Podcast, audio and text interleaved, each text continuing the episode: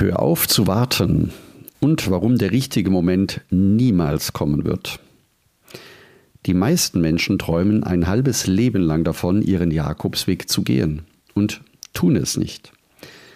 In der heutigen Folge erfährst du von mir, woran es liegt, warum du deinen Jakobsweg nie gehen wirst, wenn du es nicht irgendwann einfach machst. Die heutige Podcast-Folge gehört sozusagen als Intro, als Beginn und Einstieg in die Serie Deinen Jakobsweg vorbereiten in fünf Schritten und beschreibt genau diesen Moment, den du im Vorfeld deiner Planungen immer wieder hast. Nämlich dann, wenn du dir nicht sicher bist, ob du deinen Jakobsweg in diesem Jahr gehen möchtest oder vielleicht doch lieber im nächsten Jahr. Und da ich die Folge schon einmal aufgezeichnet habe, werde ich sie dir jetzt hier noch einmal abspielen. Wenn du dich an Folge 65 erinnerst, brauchst du nicht zuhören. Ansonsten kannst du sie gerne noch einmal anhören, denn die Folge ist nach wie vor sehr aktuell. Viel Spaß beim Zuhören. Herzlich willkommen zum Jakobsweg. Schritt für Schritt zu mehr Gelassenheit. Mein Name ist Peter Kirchmann und ich helfe Pilgern und denen, die es werden wollen, dabei, ihren Jakobsweg vorzubereiten und ihren eigenen Lebensweg zu gehen. Und jetzt viel Spaß bei dieser Folge.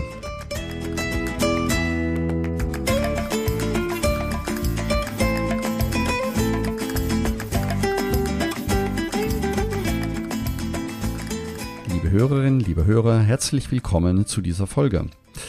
Es wäre eigentlich ganz einfach, diese Folge zusammenzufassen indem man sagt, höre auf zu warten, warum der richtige Moment niemals kommen wird. Also einfach losgehen, einfach loslaufen. Tja, und nachdem das dann tatsächlich zu einfach wäre, möchte ich mit dir auf eine Reise gehen und das näher betrachten. Tja, kennst du das auch? Tausend Fragen, die mich tagsüber begleiten. Das fängt schon morgens an und hört am Abend auch nicht auf. Es sind nicht nur die vielen Fragen, die mich beschäftigen, sondern auch die dazugehörigen Antworten oder die damit verbundenen Entscheidungen, die ich treffen sollte, treffen müsste, treffen will, manchmal nicht treffen möchte, um weiterzukommen.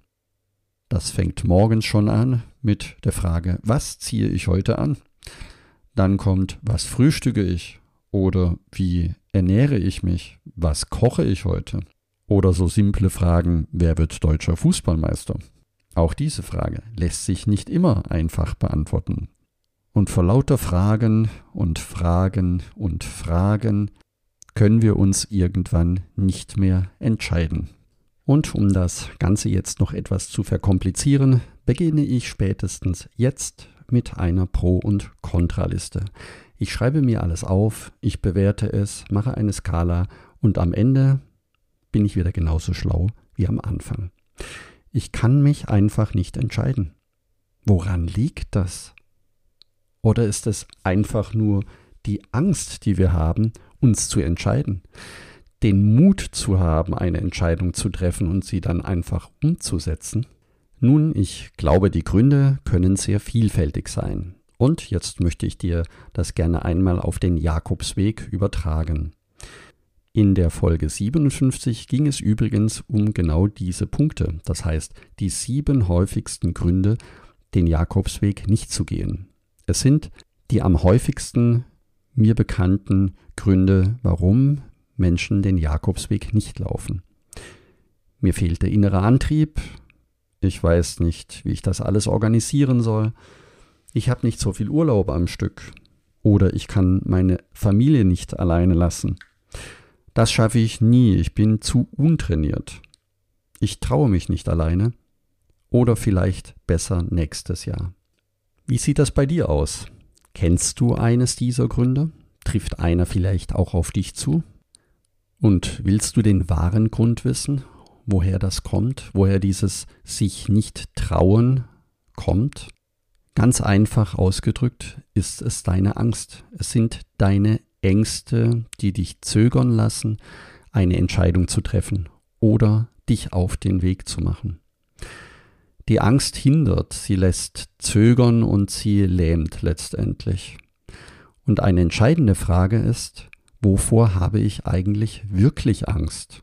Denn es geht ja nicht um eine Reise irgendwo in entfernten Ländern, in entfernten Zivilisationen, sondern es geht eine Reise entweder zu Hause vor der eigenen Haustüre oder in Spanien. Und Spanien oder auch Portugal sind Länder, in denen wir die gleiche Infrastruktur und letztendlich das gleiche kulturelle Leben haben, wie wir es selber kennen.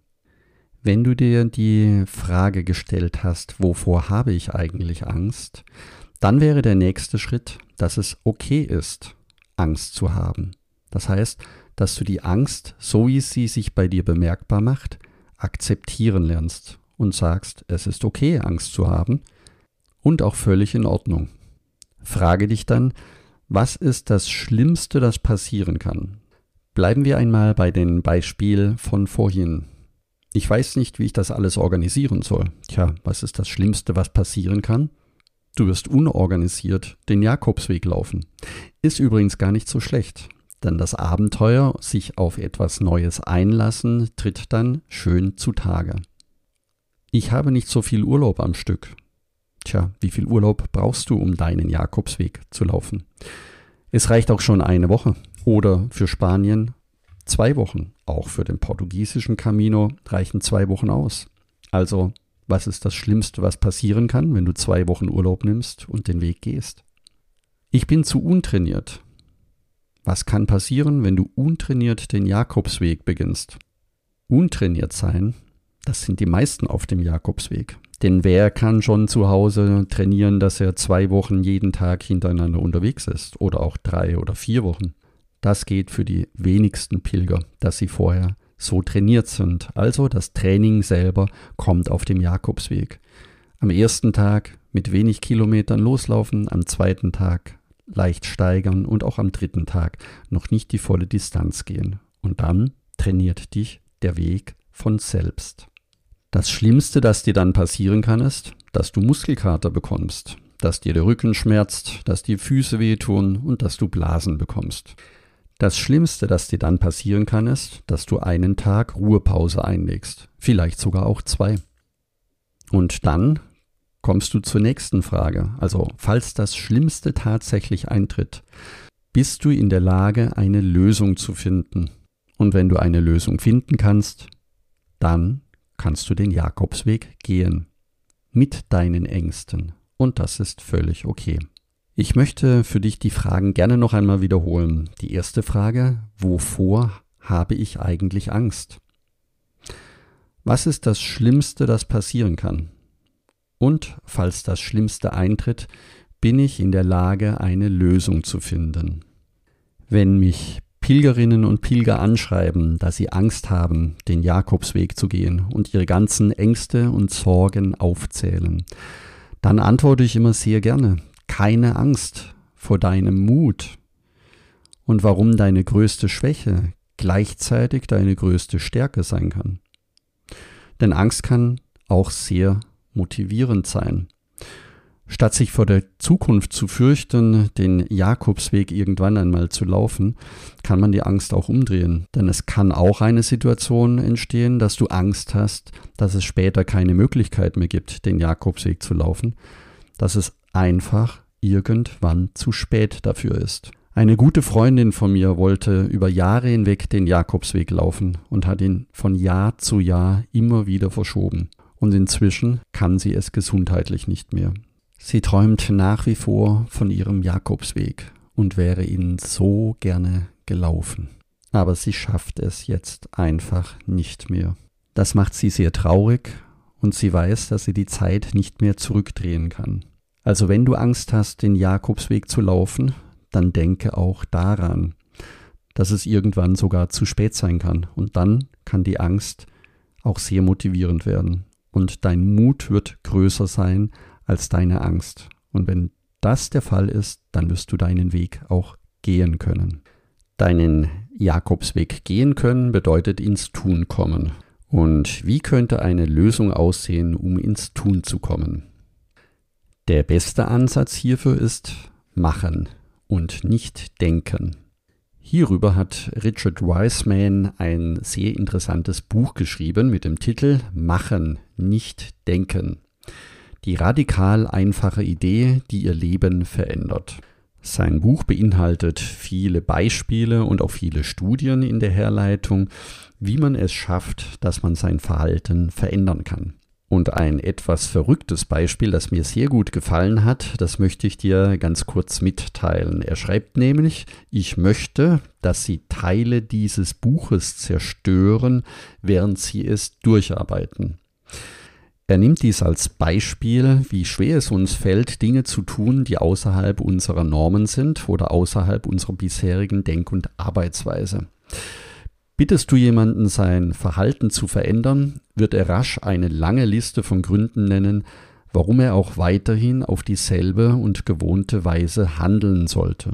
Die wirkungsvollste Methode, dieses Problem zu überwinden, besteht einfach darin, etwas zu tun, das du noch nie zuvor getan hast. Etwas, bei dem du dich ziemlich unangenehm fühlst, das jedoch harmlos ist. Eben so harmlos wie etwa ein Buch zu zerreißen. Den Buchtitel verlinke ich dir in den Show Notes, wenn du also Lust hast, dieses Buch zu lesen, dann einfach unten in den Show Notes auf den Link klicken. Aber Achtung, das Buch liebt man entweder oder man kann nicht sehr viel damit anfangen. Und jetzt möchte ich für dich noch ganz gerne ableiten, was machen nicht denken ganz konkret für deinen Jakobsweg oder für deine Vorbereitung zu deinem Jakobsweg bedeuten kann. Also ganz konkrete Empfehlungen, was du machen, was du tun kannst. Auch wenn es nur ein ganz kleiner erster Schritt ist, den du bisher noch nicht getan hast, etwas Ungewohntes, lohnt es sich genau mit solchen kleinen Elementen zu beginnen. Und hierfür habe ich dir gleich drei konkrete Tipps. Tipp Nummer eins: Zum Beispiel kann das ein kleiner Spaziergang sein, den du ganz bewusst als deinen ersten Vorbereitungsschritt zu deinem Jakobsweg ansiehst. Na, du wirst jetzt sicher sagen, ein Spaziergang ist ja nichts Neues, den mache ich ja öfters oder habe ihn öfters schon gemacht. Ja, das ist richtig. Aber das Besondere an deinem Spaziergang wird sein, dass du ihn mit deinen Wanderstiefeln und mit deinem Jakobsweg-Rucksack vollgepackt gehen wirst. Und wenn es nur zehn Minuten oder eine Viertelstunde um den Häuserblock ist. Und solltest du so etwas noch nie gemacht haben, wovon ich ausgehe, dann wirst du dich sehr lange daran erinnern, dass du wegen fünf Minuten oder wegen zehn Minuten einem kurzen Spaziergang deine Wanderschuhe ausgepackt hast, deinen Rucksack gepackt hast und mit voller Montur einmal um den Häuserblock oder durch den Park gelaufen bist. Der zweite Schritt wäre, dass du eine Tageswanderung organisierst, ebenfalls in voller Montur mit deinem Jakobsweg-Rucksack und mit deinen Wanderschuhen. Auch hier wirst du vielleicht sagen, naja, eine Tageswanderung habe ich schon öfters gemacht. Sollte das der Fall sein, kannst du die Übung ausweiten, indem du zum Beispiel ganz bewusst nichts zum Trinken mitnimmst, nur leere Wasserflaschen. Und unterwegs, jedes Mal, wenn du an einem Haus vorbeikommst, klingelst und fragst und darum bittest, deine Wasserflaschen auffüllen lassen zu dürfen. So lernst du an einem Tag, wie es sich anfühlt, wenn du unterwegs kein Wasser mehr hast auf dem echten Jakobsweg und wie selbstverständlich es sein kann, dass du Menschen um etwas bittest, das du benötigst. Die dritte Übung wäre dann eine Wanderung ebenfalls mit deinem Rucksack und zwar über das Wochenende mit einer Übernachtung.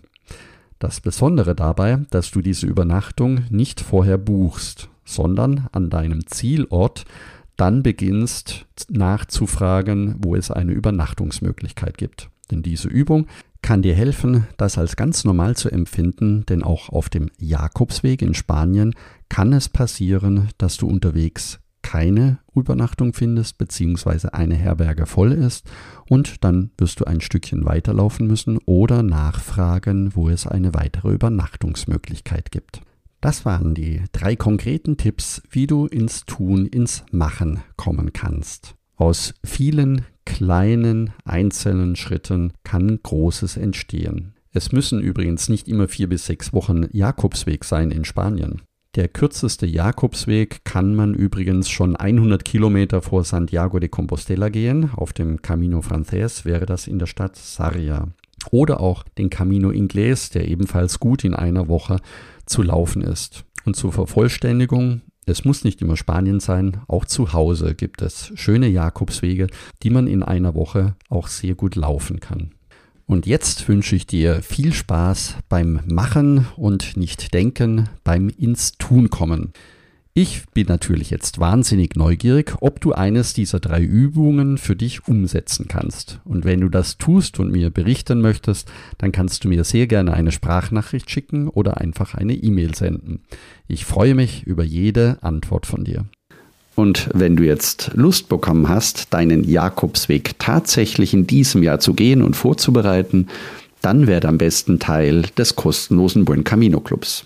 Das ist deswegen relevant für dich, weil du dadurch viel schneller und einfacher vorbereitet bist. Es gibt viele kostenlose Downloads, ein Herbergsverzeichnis, eine Etappenplanung, eine Packliste und vieles mehr. Gehe deswegen am besten gleich auf buencaminoclub.de und trage dich dort direkt ein. Du kannst, wie gesagt, alles downloaden, was dir wichtig ist. Und wenn du deinen Jakobsweg jetzt vorbereiten möchtest, zusammen mit einem Freund von dir, vielleicht jemand, der in der gleichen Ausgangslage ist wie du, dann teile diese Folge sehr gerne mit deinen Freunden, um darüber zu sprechen und damit du dich auch austauschen kannst. Danke, dass du zugehört hast und ich freue mich, wenn wir uns nächsten Sonntag wiederhören. Und denke daran, du bist wunderbar. Ich wünsche dir eine lebensfrohe und schöne Woche. Buen Camino, dein Peter Kirchmann von Jakobsweg-lebensweg.de.